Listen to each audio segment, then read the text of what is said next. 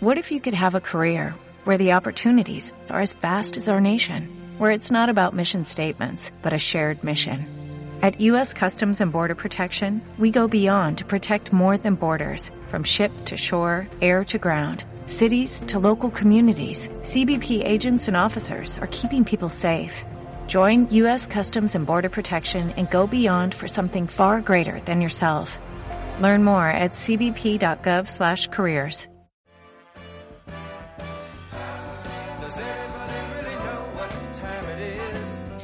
Bienvenidos a un fantástico nuevo episodio de Tres pies al gato.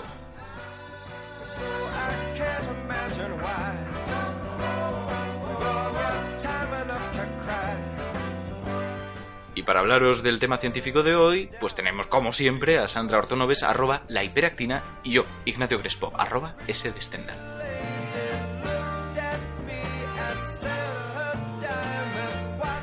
¿De qué vamos a hablar hoy? benigno o maligno.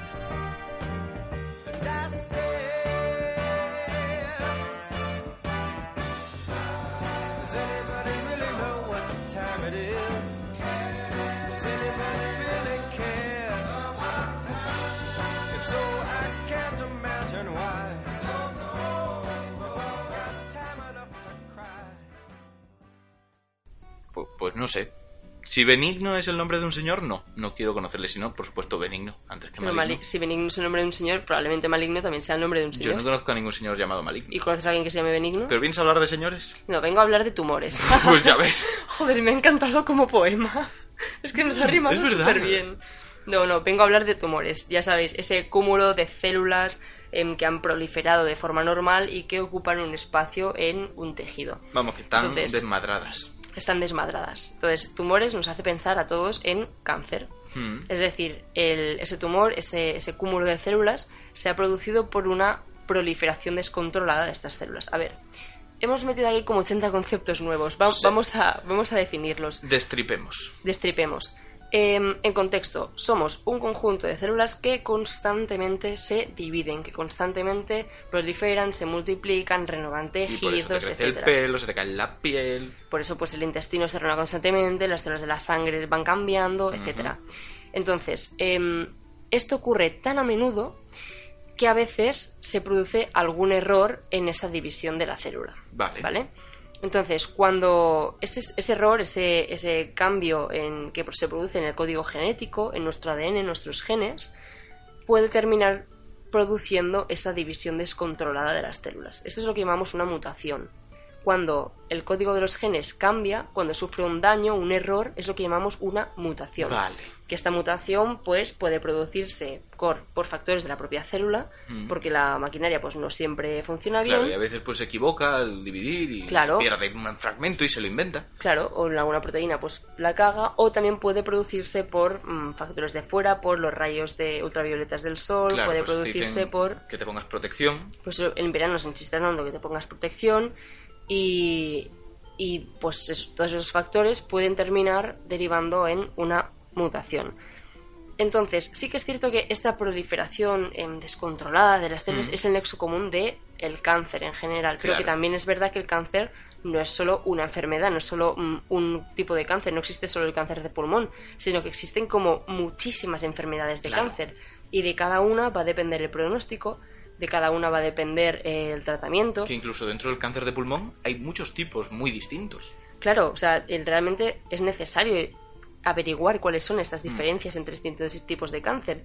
Incluso la forma en la que se produce esta proliferación descontrolada puede dar lugar a un tipo de tumor que sea benigno o un tipo de tumor que sea maligno. Ah, vale. que aquí sí que vamos. estamos hablando de, de Qué pronóstico. bien hilado. Así. ¿Has visto? Suavemente. Lo he ensayado en casa. Bueno, em, tumor benigno, sobre todo, insistir que no significa bueno. O sea, Hombre, benigno claro. significa que va a ser más fácil de tratar, significa que no es tan invasivo y no es tan, no es tan maligno. Vaya, vaya. por Dios. Eh, tumor benigno es ese cúmulo de células que está bien delimitado. Es decir, se encuentra en un tejido que no toca, obviamente pues son células que han empezado a proliferar y que no tocaba, pero por lo menos se encuentran pues dentro de un espacio muy bien delimitado. un paquetito. No, no invaden otros tejidos, es decir, no empiezan como a infiltrarse por los tejidos de alrededor y tal. Pero obviamente, como he dicho, esto no significa que sea bueno, realmente hay que extirpar Claro. ese cúmulo de células. Porque al final están en un tejido o en un espacio que no les corresponde y pueden llegar a presionar otro tipo de estructuras que tengan alrededor y esto producir problemas. Claro, por ejemplo, en el cerebro. Por ejemplo, en el cerebro. El cerebro está em, dentro de un cráneo, que es un, un hueso, o sea, es un espacio muy delimitado y que no se puede amoldar. Y si en ese cerebro se produce una proliferación descontrolada de células por encima de lo que debería producirse, va a empezar a presionar otros nervios que tenga alrededor, otras neuronas. Y esto puede dar parte del cerebro. Por, por puede, puede impedir, o sea, no solo presiona nervios, también puede presionar vasos, puede impedir que llegue oxígeno a las células de ese tejido, o sea, realmente es algo que también es peligroso, que hay que detectarse y que hay que extirpar, ¿vale?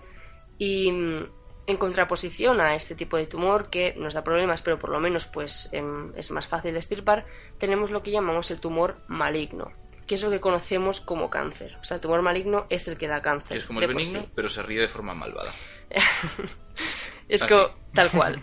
No, así no. Yo me río de forma muy benigna. Ya. Eh, y es mucho más agresivo el tumor maligno. Es decir, eh, infiltra en los tejidos adyacentes. Mm. Esto, esto es muy curioso porque cuando tú en, al microscopio o sea, ves una muestra de, de ese tejido cancerígeno, estas infiltraciones, estas pequeñas ramificaciones que salen del tumor, Mm.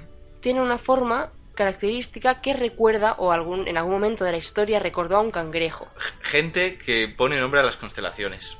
Es el mismo tipo de persona. De ahí cáncer, exacto. Entonces, esa, esa persona que vio esas pequeñas ramificaciones y dijo, hostia, pues esto se parece a un cangrejo, fue la que mm, decidió llamar a esta enfermedad cáncer. Es gente enferma.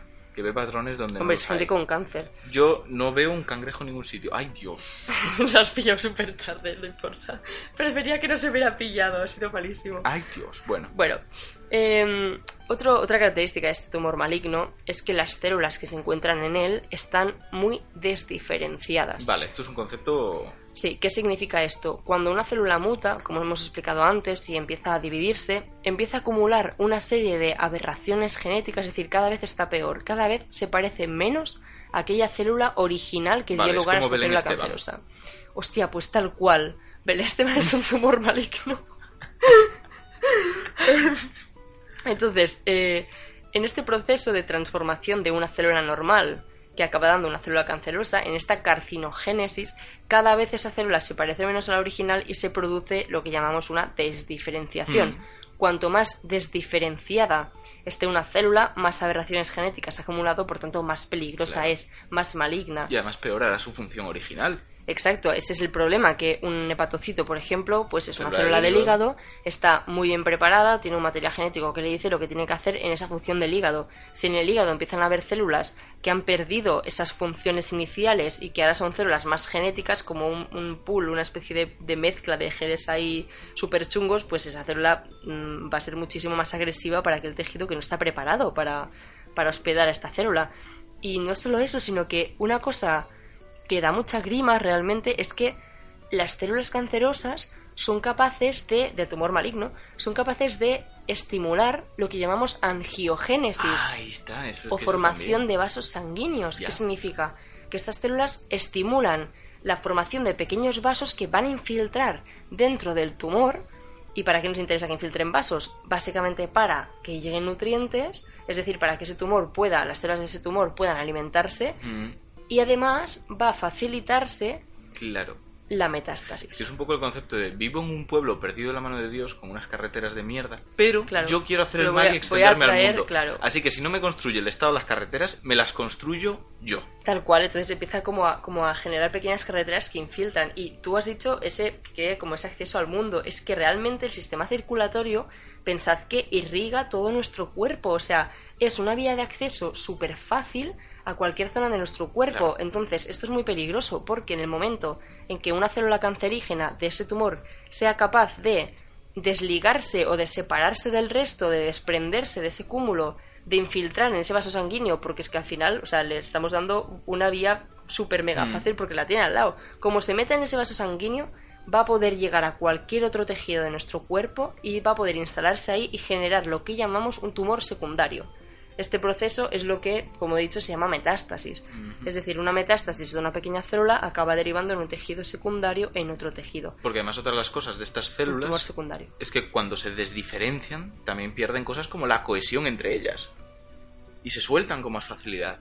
Claro, y eso es lo que da que esa célula pues Claro. infiltra el vaso Y sanguíneo llega a otro sitio, y ya llega sea a otro sitio y por sangre metástasis. o por el sistema linfático. otro sistema que también em, pues pasa por todo nuestro cuerpo.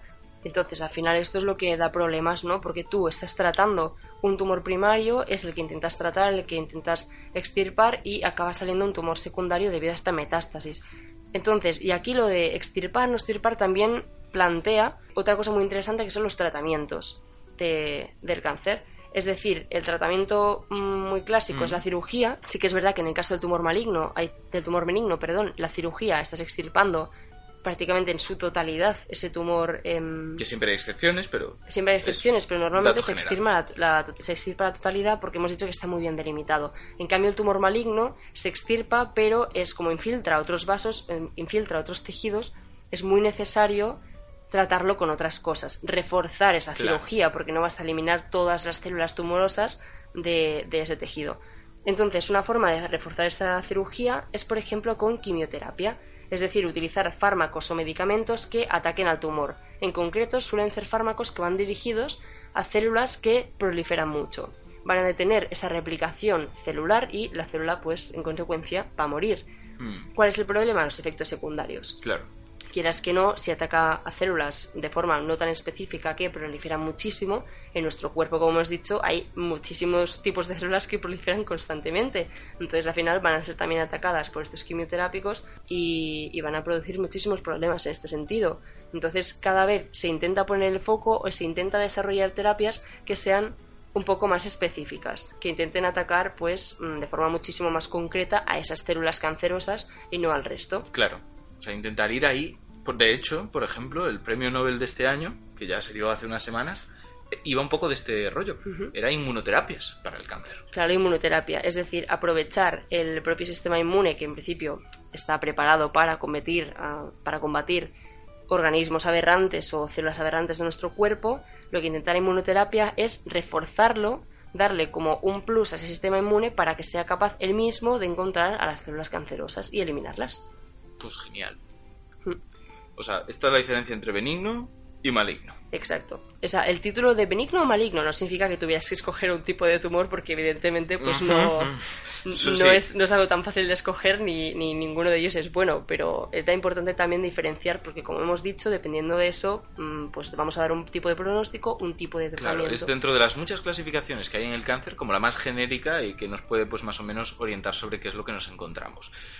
Y entonces, llega la despedida y el decir lo, lo de rigor. Gente, gente con redes sociales, el resto no nos interesáis. Mm. Entrad en Twitter, arroba 3 barra baja pies al gato ¿Tres con número? y mandadnos lo que queráis, dentro de lo que Twitter permita, por supuesto. No, no queremos Intentaremos cosas ser muy benignos con nuestras respuestas. Oh. Hasta la próxima. Adiós.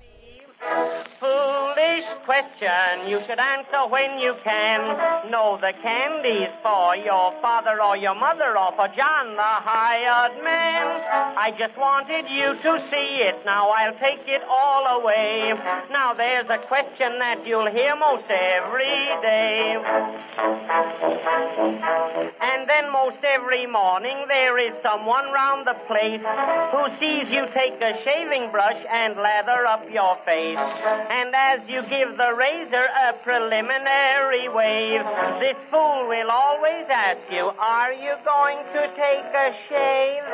Foolish question, and your answer is, I hope, no, I'm really not at all prepared for shaving, but I like the taste of soap. I just like to take the shaving brush and paint myself this way.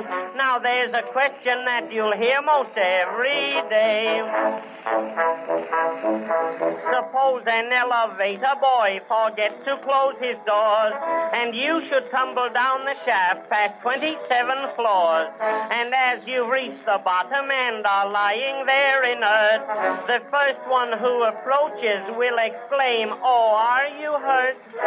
Foolish question, and your dying words are no. I was in an awful hurry, and this elevator runs too blooming slow. I have found I save a lot of time by coming down this way. Now there's a question that you'll hear most every day.